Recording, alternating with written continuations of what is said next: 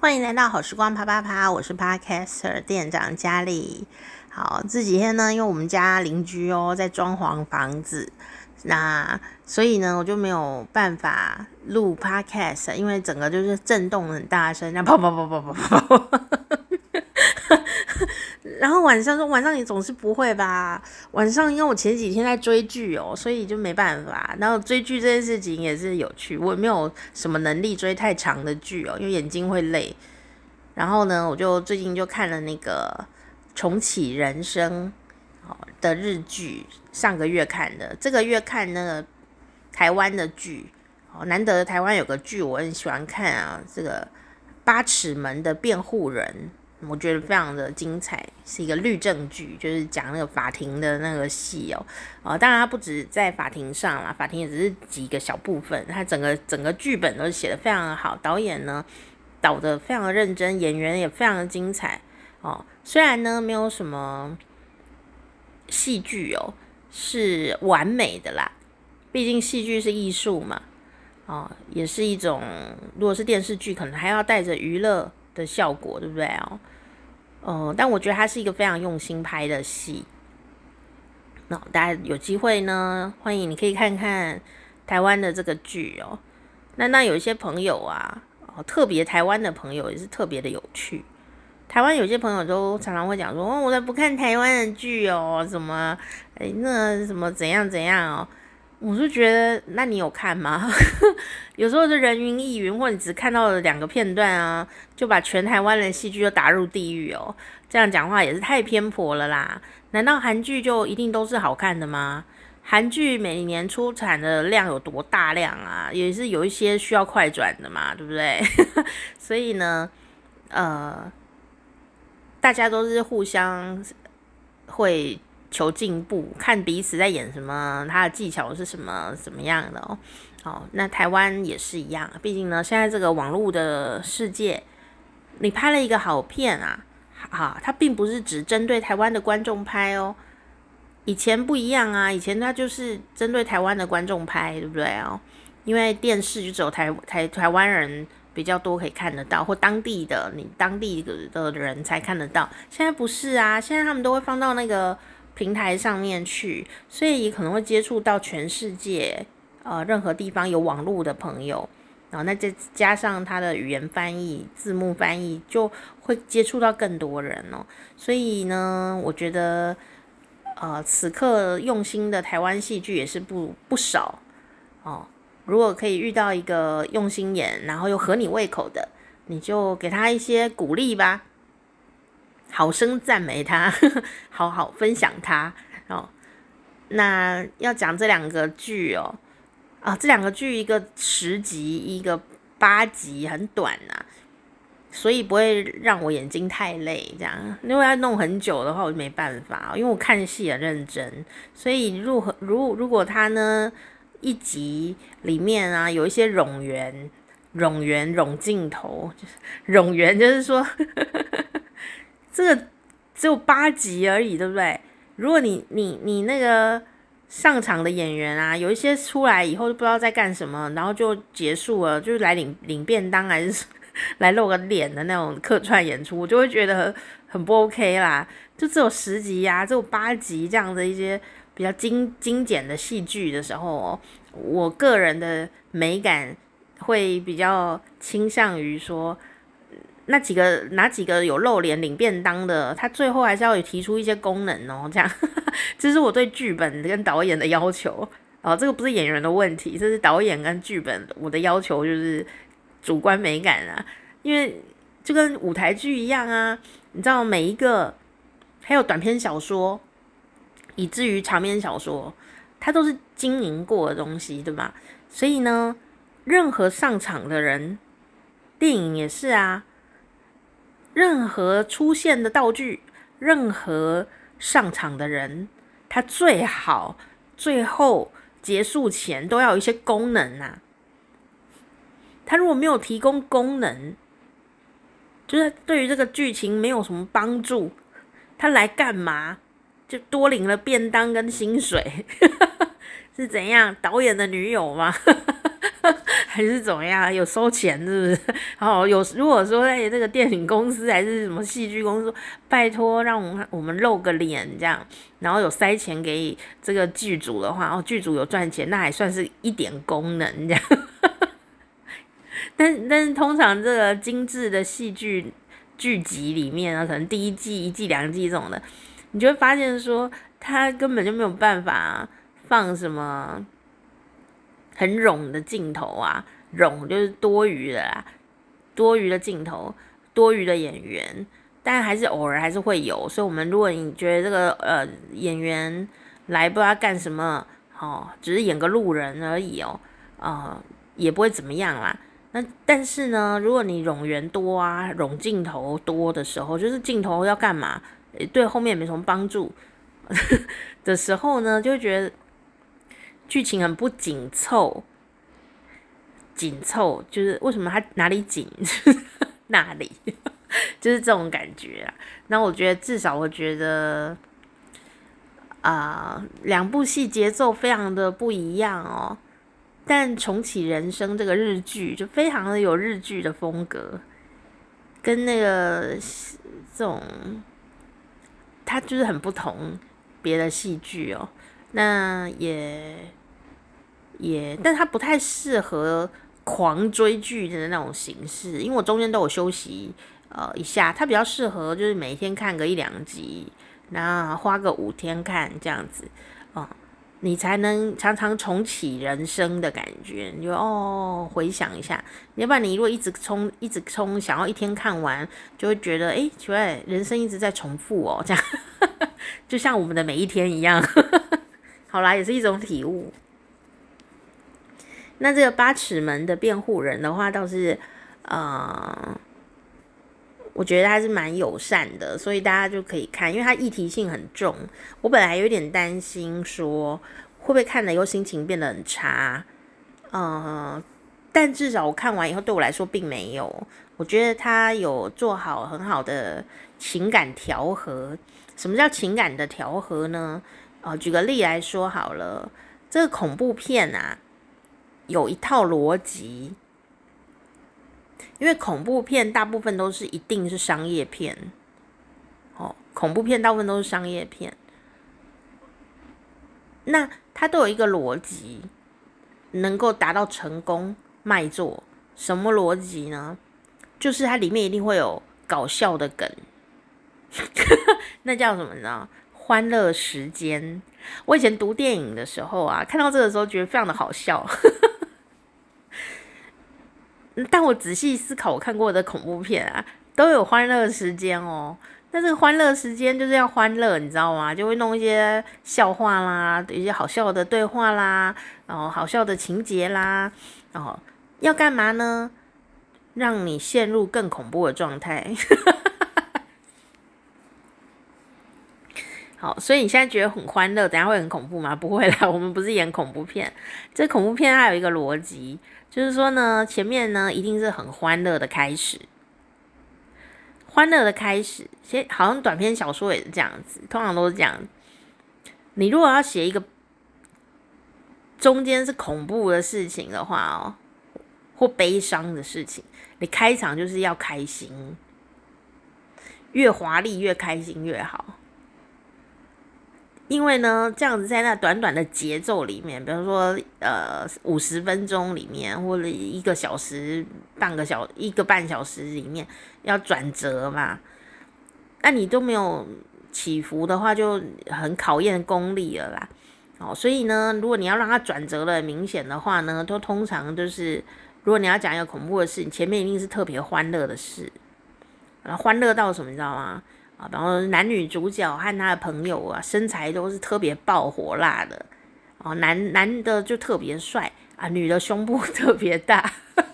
哦，身材特别好，很辣，穿比基尼之类的，常常都会在那种恐怖片啊的前面呢，特别是西洋的恐怖片里面，都会常常看到他们就是一定要是什么一家人啊，一群朋友啊，去哪里欢乐的出去玩，有没有？就是这种类型的。我我今天没有要讲恐怖故事，所以你不用担心，我只是在解释那个剧情的这种架构，这样哈。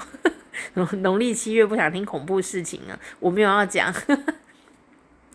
他电影的架构大概都是这样，前面就是欢乐故事，什么买一个房子啊，好大好漂亮哦，什么终于存钱，嗯，搬到一个豪宅什么的啊，或者是展开一个新生活，有没有？都是一些比较好的一些过程啊。但呢，前面越快乐，后面就会越恐怖。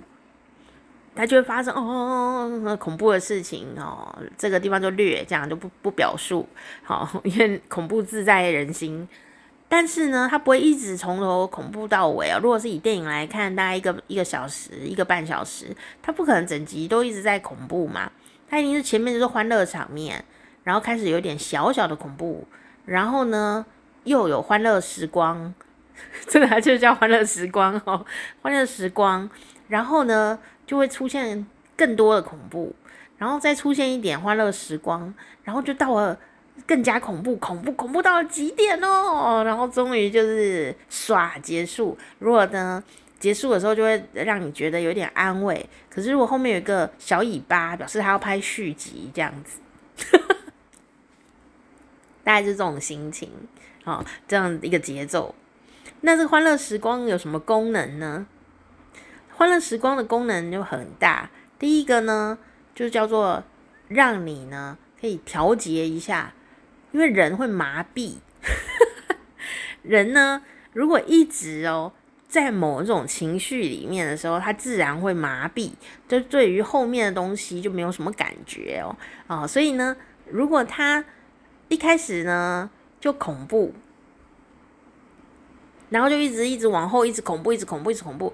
除非啦，他真的有很多恐怖梗啊，可以用，然后层层堆叠，堆到最后你就崩溃这样。但没有人想要观众崩溃啊。我们恐怖片是要卖钱的诶，恐怖片是娱乐活动诶。虽然有人觉得真的很恐怖哦，但对于喜欢恐怖片的人来说，它就是一种娱乐呢。所以呢，你不能让观众崩坏啊！你的心情崩溃，等下出去要看心理医生，这不是要这个，我们只是要他的钱，要他的钱，对吧？我们只是希望他看完，哦，好恐怖，好恐怖哦，这样子，并没有让他崩溃啊，所以他不可能会用这种一直恐怖到极点，然后最后让你崩溃，没有没有这种的，他一定就是让你恐怖，然后好笑，恐怖好笑，笑一笑。欢乐一下，调剂一下你的身心平衡，然后平衡完了以后呢，你就会觉得啊、有点像什么呢？有点像你吃饭的时候，有时候去一些餐厅啊，你就会一边喝呃饮料，有没有？喝开水啊，甚至有一些地方会有给你一些冰沙，柠檬冰沙，那不是要给你吃好玩的，它就是让你亲嘴巴嘛。嗯、你吃了一道，嗯、呃。也许重口味的料理，他会给你一个小冰沙，你就可以亲一下嘴巴哦，换一下舌头上面的感觉，或者说你可以喝一下白开水，让你的味蕾重新洗掉重来。等一下你在吃的时候，你就会诶更能够体会这个新的一道菜它所带来的一些呃感官上的快感，比较不会。说吃吃叠叠叠叠叠乐，然后就哦好辣，这个也好辣，那个也好辣，最后就麻掉，就不会这样子啦。好，这边插播一下，如果你要点川菜的话，也是一样哦。啊，有的人喜欢吃辣，我也喜欢哦。但我点菜的原则就是说，呃，有一道两道，有一道是很辣的料理了，就会再点一道酸辣的料理。或者说酸的料理，因为酸跟辣可以达到一种很有趣的平衡哦。假设有两道辣的料理，我其他的菜就会点一些不辣的，可能是麻的啊，可能是鲜味的啦，可能是咸香的啦，啊、甚至糖醋的啊。这些都很棒，糖可以甜，可以有点解辣的感觉，酸也是，酸就很能解辣哦。所以呢，如果说有一桌菜要点的话，我就会建议同桌的们的人们呢，就会呃克制一下，不要进川菜馆就全点辣的，你最后吃完就觉得舌头很麻痹呀、一点都不有趣，就是要有一点点的这种欢乐时光。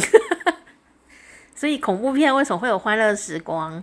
就是为了让大家可以调剂一下身心，不要一直恐怖下去哦。调剂好了以后呢，他再来吓你，你会更恐怖，对不对？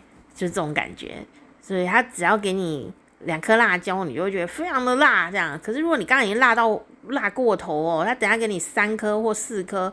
乃至于一颗都没有什么感觉，就是一直在辣里面这样，你没有层次感，你就不会觉得很很丰富，很丰富的感觉没了。所以通常恐怖片里就会有很多段的这种欢乐时光在那里面哦。下一次呢，如果你对恐怖片有有兴趣的话，找如果你要看呐，如果你对恐怖片就是会怕，就不要看，因为这每个人体质不一样，脑波不一样。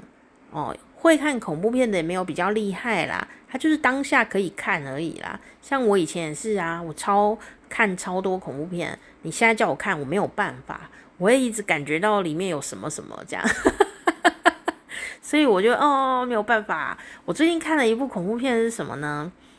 呃，第一个是因为我眼睛不是很方便哦，讲这个有点好笑。我眼睛就不太方便进电影院啊，我也不想要让自己在。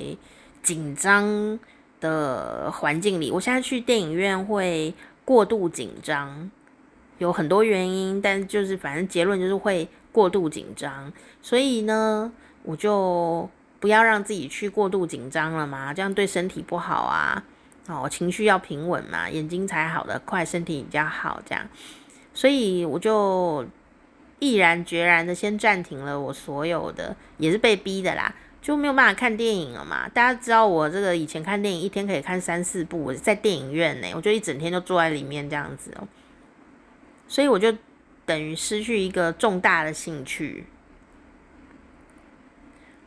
然后呢，多少心里面哦也是半被逼迫的。可是因为有点像睡美人的故事哦，这样讲会不会对不起大家？但我真的是这样想，我就是觉得因为人实在太悲伤了哦。结果呢？我不能看电影的时候，哎，没想到大家也不能看哦。虽然这是有点就是小小的自己在那边幻想啊，我也不希望世界那么的悲伤，因为影响太多了这个疫情的关系。但呢，当这疫情来临的时候，我也没有很开心啦，因为我也是会害怕啊，然后也看到很多事情，电影院都没办法开哦，我很难过。呃，但是到了后来呀、第一年的时候，我还要去电影院呢，因为里面都没人呢，我想要去帮他充人气，但结果真的就是已经没人到啊，提早打烊，所以我也没有办法这样哦，就觉得好难过。那结果呢？到了第二年，我完全就是没有办法自己活动，我都要看医生嘛，就要动手术的那一年。呃，疫情也让整个全世界整个都是陷入一种很莫名的沉睡状态啊，伤害了许多。但是现在大家走过来了以后，我忽然觉得说，好像整个城、整个全世界跟我一起在同一个时间都睡着了的那种感觉。只是说，当然有些朋友遇到很多不不是很开心的事情，这样讲好像呃很很。很太过浪漫而不厚道，但其实因为我自己也过得非常的辛苦哦，你们就这个啊、听过就算了，这样，我就是觉得我也只能这样安慰我自己嘛，就我也是人生重创，好不好？请大家多多理解啊，哦，所以有的时候就觉得说，好像那时候没有追到很多电影啊，可那时候也没有什么电影哎，就是就是这种感觉，你知道吗？就大家也因为这样子，反而这种电影很快就上了合法平台，然后你可以很快在家里就会看到，因为电影也要赚钱呐，就变成一种新的状态。虽然我还是很期待跟大家一起看电影哦，但我现在还是做不到哦。那我希望大家还是可以去电影院看电影，感觉很不同，哦。可是我还是没有办法，所以呢，我就你说可以在家看呢？啊因为我也不太能用电视看，电视对我来说就是太大，我眼睛没有办法在最近可能可以，可是因为我就是呃没有办法同时看字幕跟画面，所以有点辛苦。哦，就是如果你嗯嗯看人我 OK 啦，因为人的脸不会拉那么大的距离，但是如果说像电视。呃，大的电视看起来很爽，没有错。可是问题是，那电视啊，整个就是字幕跟影画面离很远啊，我没有办法一次顾到两个。那特别是外国片，呃，对我来说是非常的困难，因为我没有办法立刻自己翻译哦。那如果是这种讲讲华语的片啊，哦，也要看它就发音好不好。有时候发音不好，我也觉得很痛苦。所以就变成说，各方面下来，我就会觉得好像追剧、看电影这件事对我来说，在这几年是觉得很不太想做的事情。哦，呃，一方面是我觉得我心里有一些伤痕，觉得做这件事情觉得压力会很大，就是看电影啊，在家看电影，我也觉得压力很大。然后呢，看戏也是，就觉得压力很大。然后第二个原因是因为眼睛真的不舒服。然后呢，第三原因是我不知道为什么看不懂。然后认真找了，过了一年多，过了一年多以后呢，可以可以用眼镜以后用了一年多以后呢，前阵子我才发现说，哦，原来因为我看电影。字幕的时候，我就不知道他在演什么了。这样，可是我只能看字幕，要不然我真的不知道他在演什么。我没有办法同时看两个东西，就是演员的脸跟字幕，我没有办法同时看。当时就是前阵子都是这样子的，所以我就觉得我不想勉强自己，我不想勉强自己哦，没看不会怎样啊。所以我基本上都是用听的，所以听的东西就很有限，就是要筛选过我听得懂的东西才可以。但一部好的影片呢、它偏偏有很多的梗呢，它就是埋在画面上，因为它是视觉艺术嘛，所以有时候你就听到说，诶，演员怎么都没有声音？演员为什么没有声音呢？然后他一定是埋了一个梗在那里呀、啊，那个摄影机会拍画面，有没有？什么右边有一件外套之类的，嗯，充满着剧情张力的一件外套，我没有办法，我就听哦没声音诶，讲就是这样，生病的时候就是这样。现在可以啦，像我就听一看，然后看那个字幕，然后稍微看下内容，然后告诉自己说，没看那么清楚也没关系啦，反正我又不是评审，就是我知道他在演什么就好了，不是吗？我一定要抓到每一个梗吗？我为什么要求那么多呢？我真的很龟毛，我真的就是会看那整个戏的架构，然后到底那个。东西呀、或那个人到底出现几次啊？这 我以为我我我就我一度以为我要去当情报员，你知道吗？然后呢，所以我就告诉自己说，现在没有要干嘛，你也不用也不用对谁交代，你就不过就当个普通人，普通演普通的观众，呃，有在演什么，看到大部分大概六十就可以了，对不对？不用那么认真吧。于是呢，眼睛有比较好一点了以后，以及加上呢丰富的心理建设，就是告诉自己说，你不需要看得那么完整啦，这样子，不要完美主义的观众这样哦。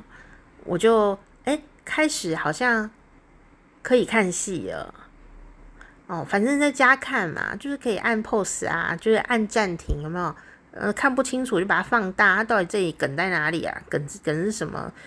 因为，因为我们看戏看多了呢，又有学习的经验哦，我大概可以从语言、声音就可以判断那里应该画面有个梗，所以，所以呢，只要不是外国片啊，我就是可以可以判断说梗在哪里，然后就把它按暂停，然后呢看一下说梗是什么，这样 画面上有什么悬疑之处是吗？这样子，好，然后看了说嗯好，然后再继续。往前走，这样，所以有时候会遇到什么呢？遇到一些画面，就是 那个人呢，就是被人家骂哦，然后看起来很蠢的失恋了哦，结果呢，因为我就是一直倒带重看呢，所以他就总共被人家骂了四次这样子哦，就感觉像个蠢蛋，蠢了四次。然后我看完到第四次的时候，我就想说，对不起，对不起，我不会再让你当蠢蛋了。因为有时候按 pose，然后网络就断线，你知道？网站有时候就不太顺，我就要重新来，害他一直失恋，真的很抱歉。好，然后呢，然后呢，后来我就看了以后呢，嗯、呃，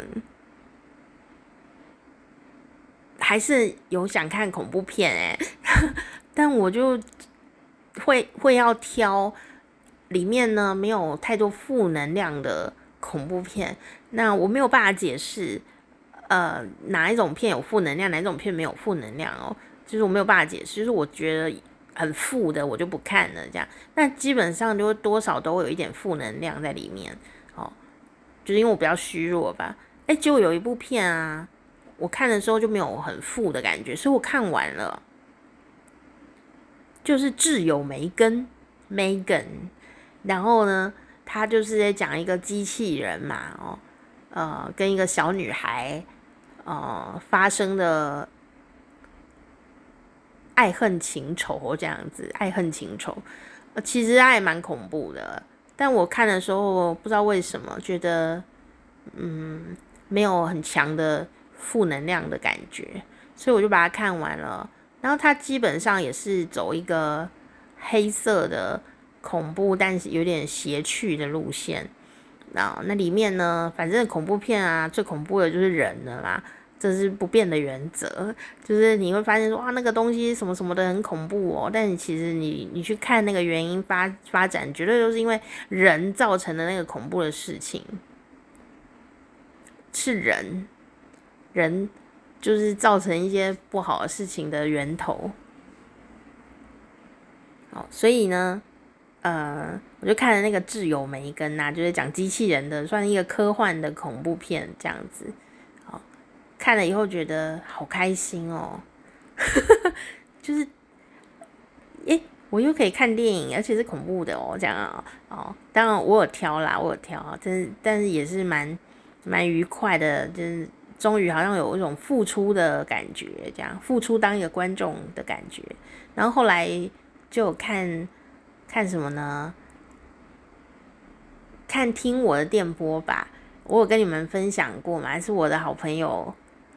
一个很帅的男生跟我说，叫我看啊，我我来看啊，就哎呀，这个广播的故事啊，那结果听友也是有有看嘛，那听友这个就就有留言给我啊，就说哎，恭喜你可以追剧了这样子，我也是感激在心里这样，好，所以就是这两个戏吧，我就觉得我好像可以继续看，看看戏剧，可以看一些。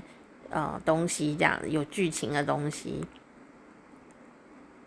所以才看了《重启人生》，然后最近看了这个台湾的这个《八尺门的辩护人》，这样，嗯，都是非常精彩的作品哦。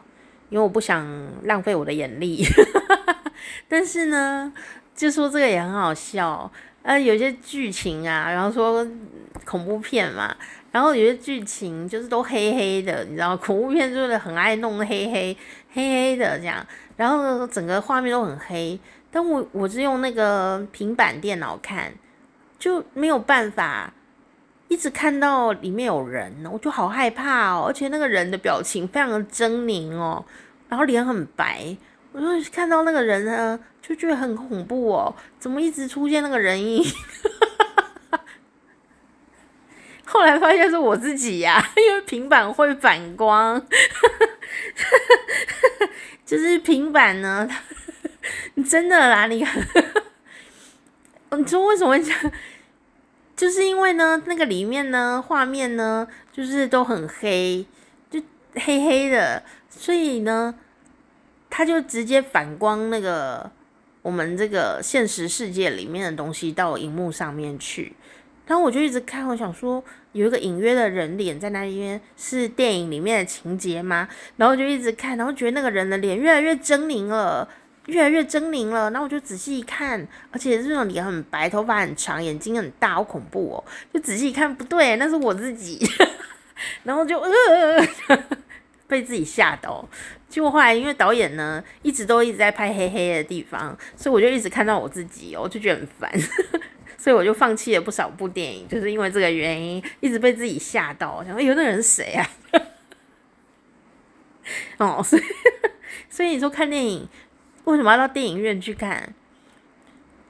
就是电影的荧幕不会反光啊，对，也不会伤眼睛，也不会被自己吓到，这样很好笑。因为荧幕，哦、呃，虽然我用的平板也不小了，但是。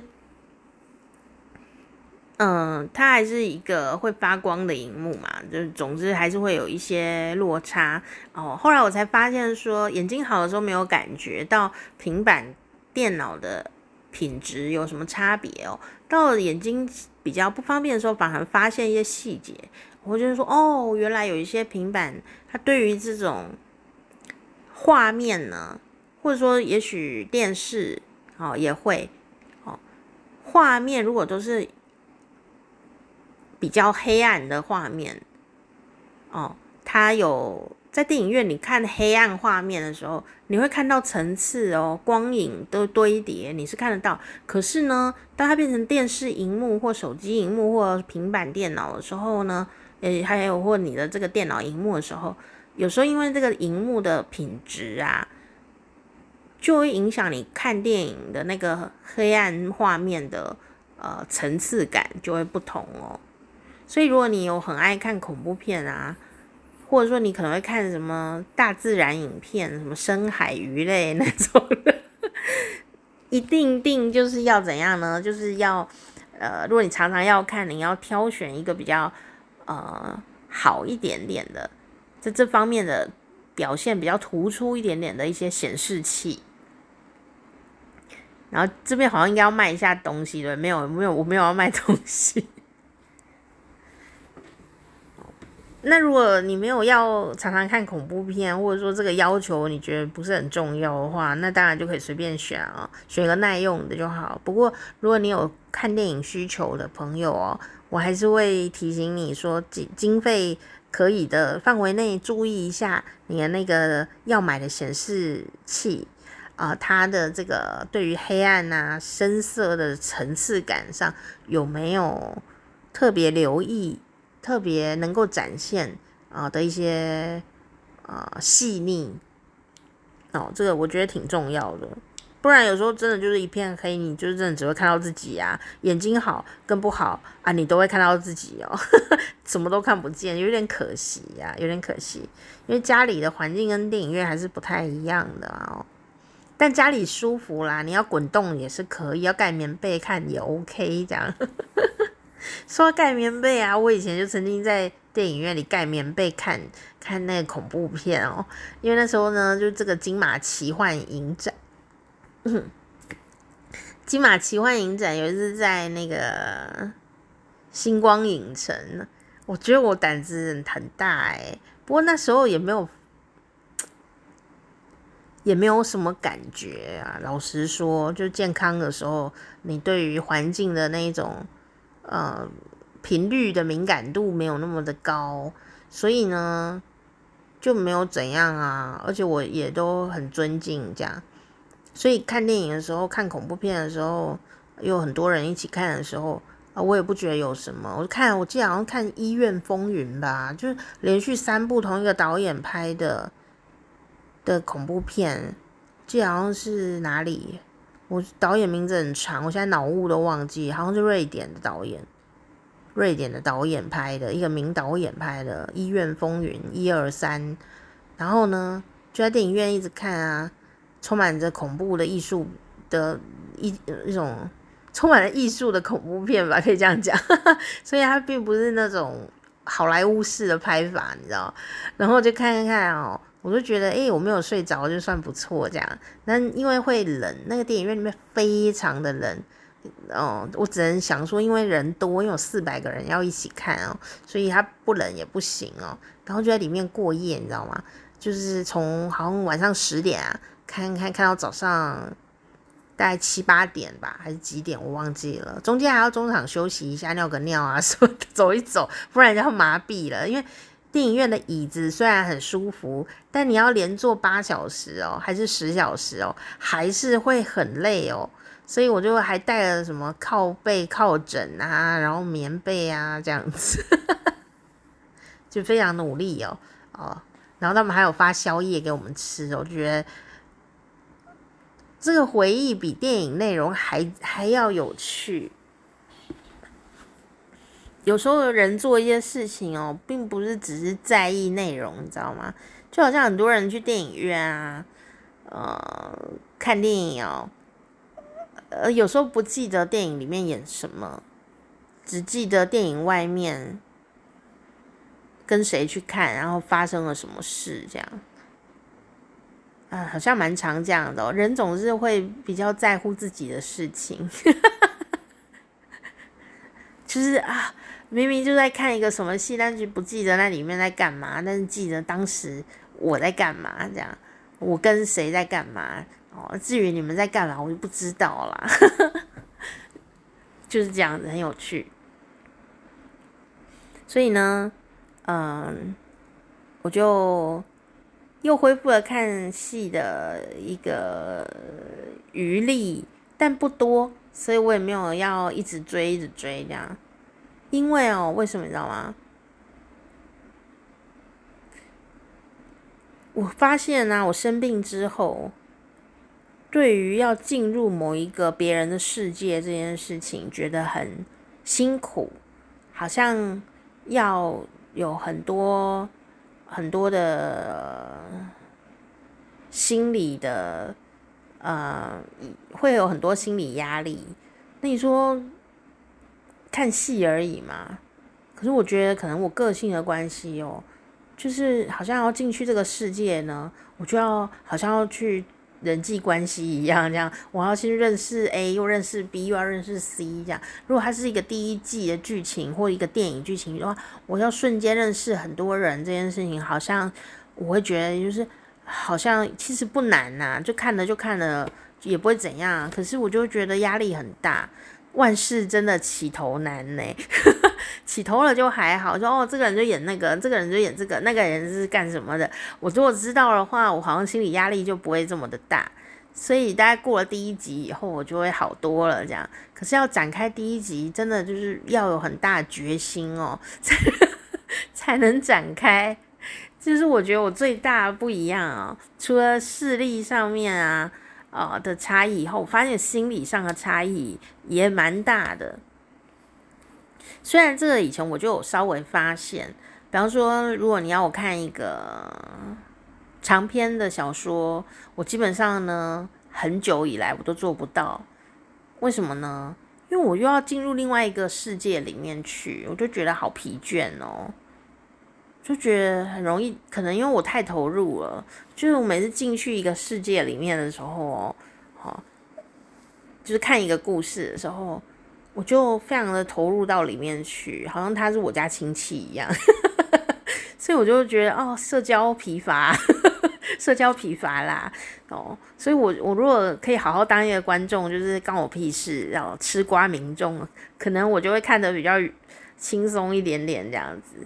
所以当然这也是一种学习吧，哦，虽然听起来你们可能觉得有点诡异，但是 我就是这样哦，没有办法，我就是那种看电影哦，到电影院就是要坐第一排或前五排的人，因为我不想要有任何人在我前面晃动，我也不希望我看到任何前面有什么人这样子，我希望我可以完全投入到这个剧里面，成为这个戏里的一部分。只是我没有出声音而已，这样子，非常投入这个电影的情节里面，哦，所以这是一件好事啊！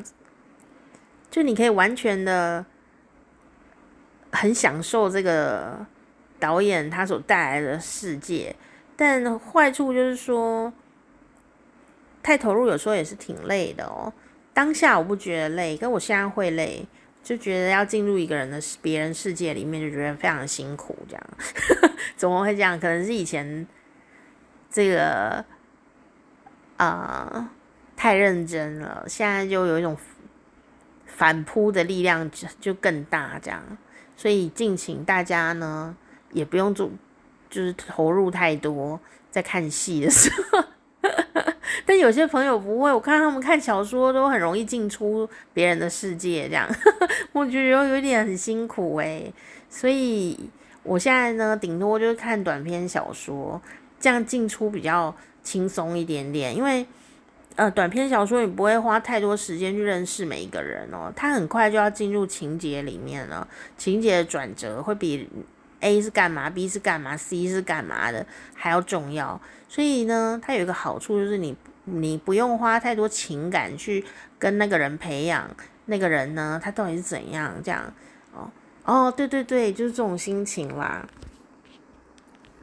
哦，想到，因为呢，我每次看长篇小说啊，我都会帮他们配音，很像听起来有点好笑。我从小就有这个习惯啊。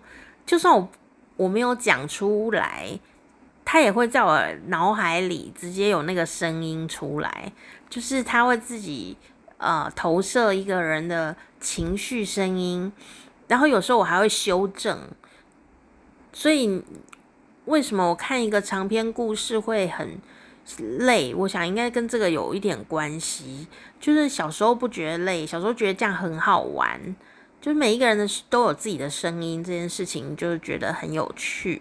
然后情节是什么？然后这里要讲什么？然后他情绪是什么？所以他发出了什么声音哦？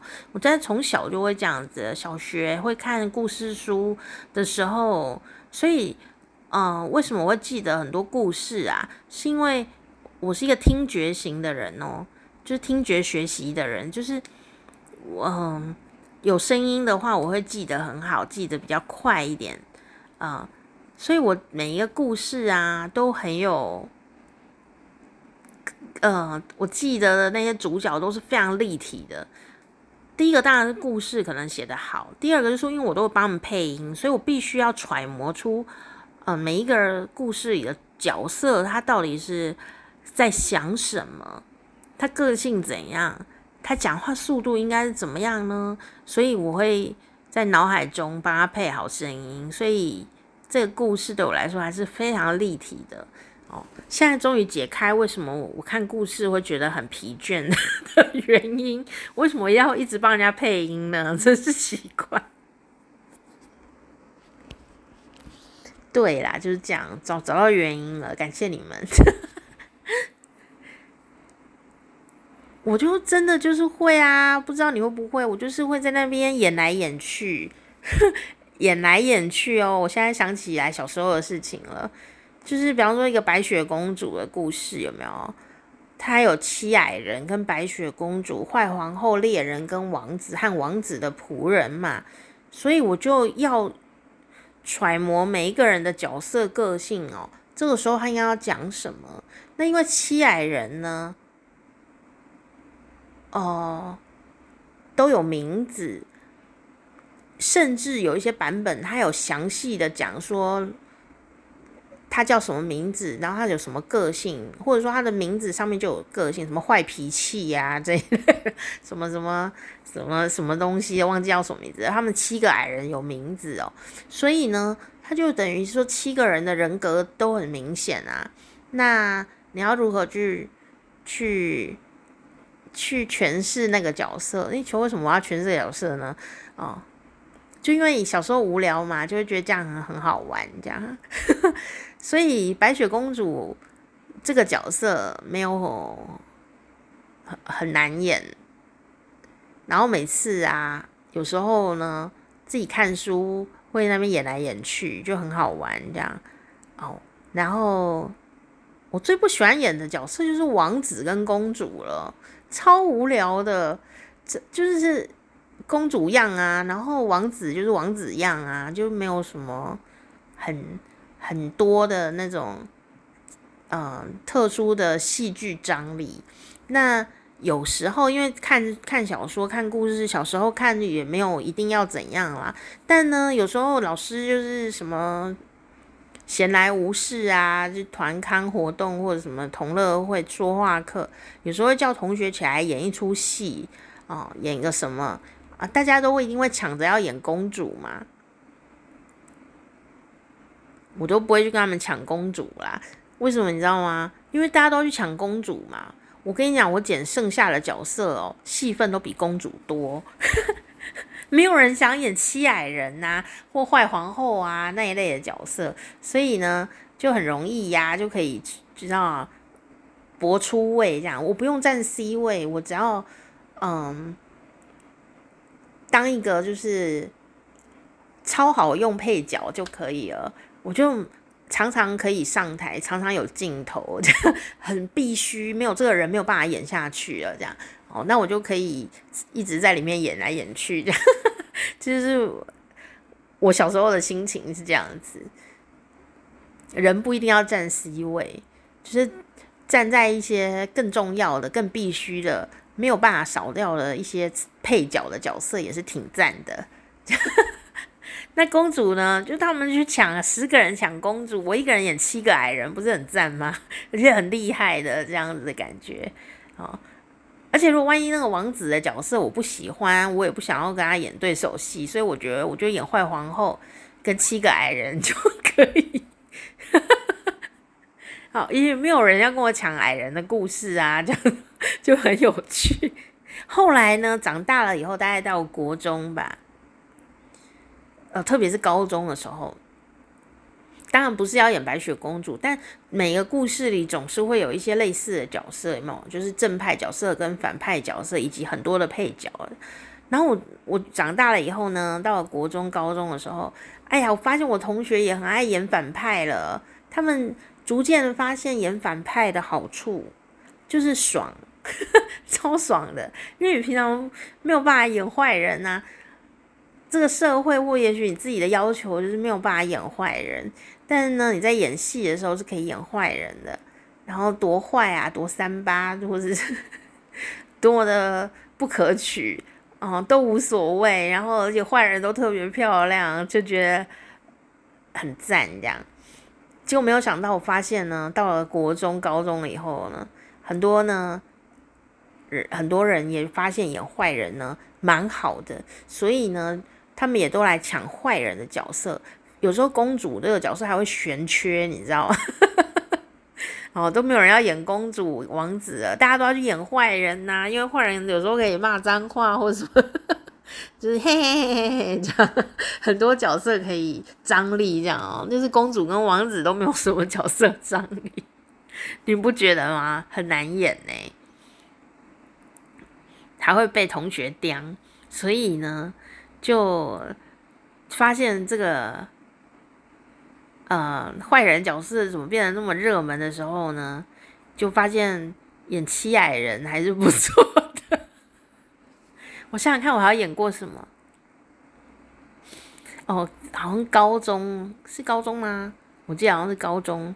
我们高中有一个课文哦，不知道你有没有读过？哦，是很有名的。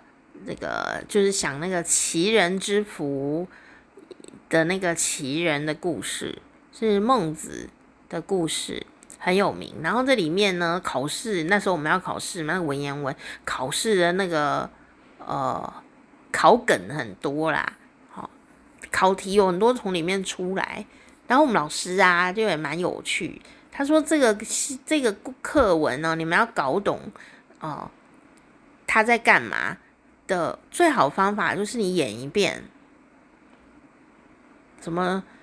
齐人诗诗从外来，什么师师？我们觉得诗诗有两种，我们台湾有一种药叫丝丝啊，我们就说诗诗是什么？诗诗有两种啊，诗诗真的有两种哦。在这里面呢，这个诗啊，这个布施的施，那个施呢有两种发音，然后有一个是叫做念成宜，一个那样念成诗，他们两个意思完全不一样，可是同一个字，那都不是平常，而且这两个意思都不是平常的用法。平常都只会说呃布施啊，施先生这样子，这都不是这两个用法，这是比较特殊的用法。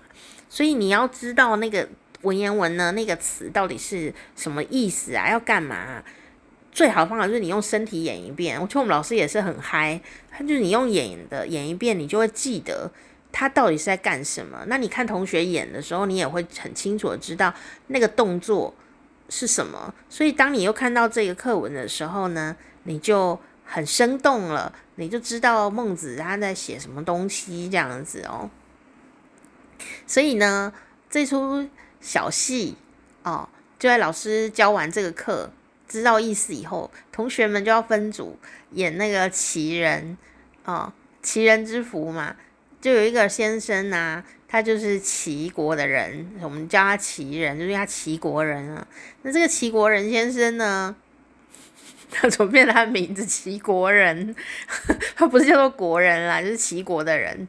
这这个先生呢，有两个太太哦，他没有劈腿，因为古时候本来男生就是可以娶，你养得起你就娶吧，哦哦。然后呢，最有趣的事情是呢，通常大老婆跟小老婆都会吵架，没有在这个故事里面，大老婆跟小老婆感情很好，这个有趣咯。当大老婆跟小老婆感情很好，一定是他们有一个共同的敌人，是谁呢？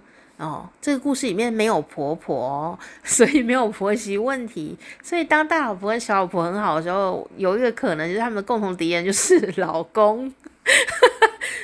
就这样，结果呢，这个老公也是很浮夸啊，哦每天呢就是跟老婆说：“哎呀哎呀，我们今天又吃很饱，饱到一个哦撑过去这样哦，每天都有什么老陈董、王董啊、李董请我吃饭，你看我每天都吃的哦，今天吃什么油鸡，明天吃烤鸭，吃的爽歪歪，然后呢。”啊、就跟老婆讲啊，你、看我肚子吃的很撑啊，爽啊！你看我都认识很多社会名流呢，哦，这样讲的很显摆这样子哦。那这个大老婆小老婆也是挺聪明的哦，这么聪明怎么嫁给他呢？就是大老婆小老婆就觉得很奇怪，于是两个姐妹呢就说，老公呢怎么好像每天都吃很饱，也不见他带什么了不起的食物回来给我们吃。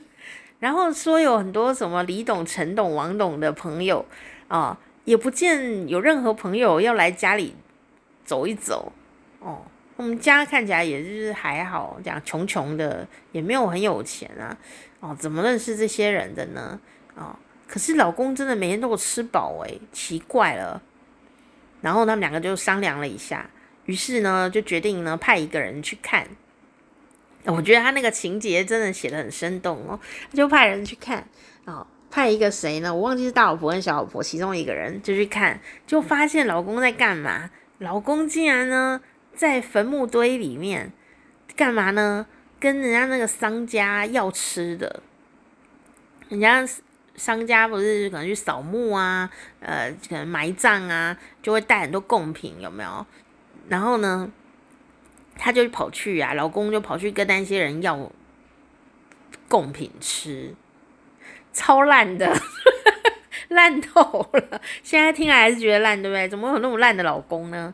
然后啊，这个老婆 A 呢，就发现这件事的时候，心中悲愤无比呀、于是他就冲回家去，一进门哦，到现在都还记得多么生动。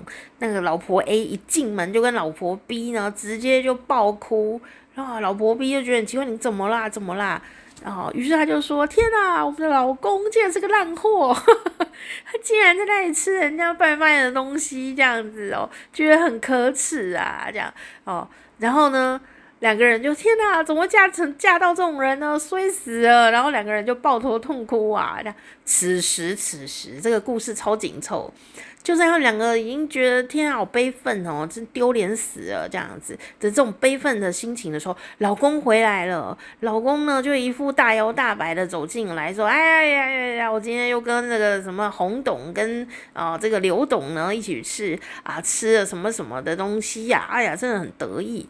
这个时候，老婆的心情你们可想而知啊。她刚刚才看到他在那边吃坟墓里。”前面的拜拜的东西，结果呢，老公现在又在说谎，所以原来你一直都在说谎，你现在在说谎，所以呢就很生气这样子。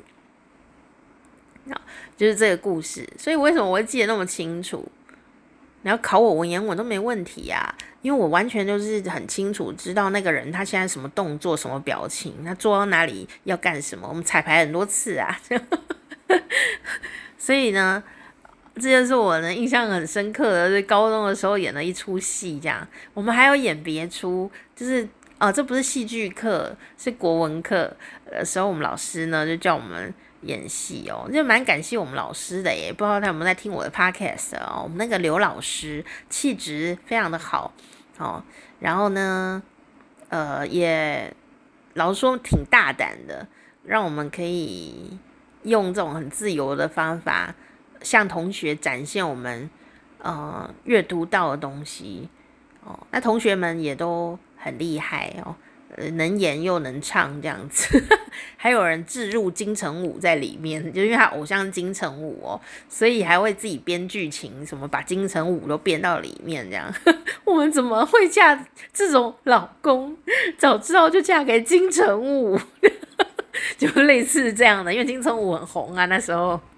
哦，那时候金城武还蛮年轻的时候，我们班有一个金城武大队，他们都非常爱金城武，这样 就非常没有我，没有我。我反正大家都喜欢的男生，我就是暂时不会先加入，因为太多人要抢，就像公主一样，就是公主这个角色太多人要抢，我就不想跟他们抢。那大家都要去抢坏皇后的时候，我也不想要抢坏皇后，这样很好笑。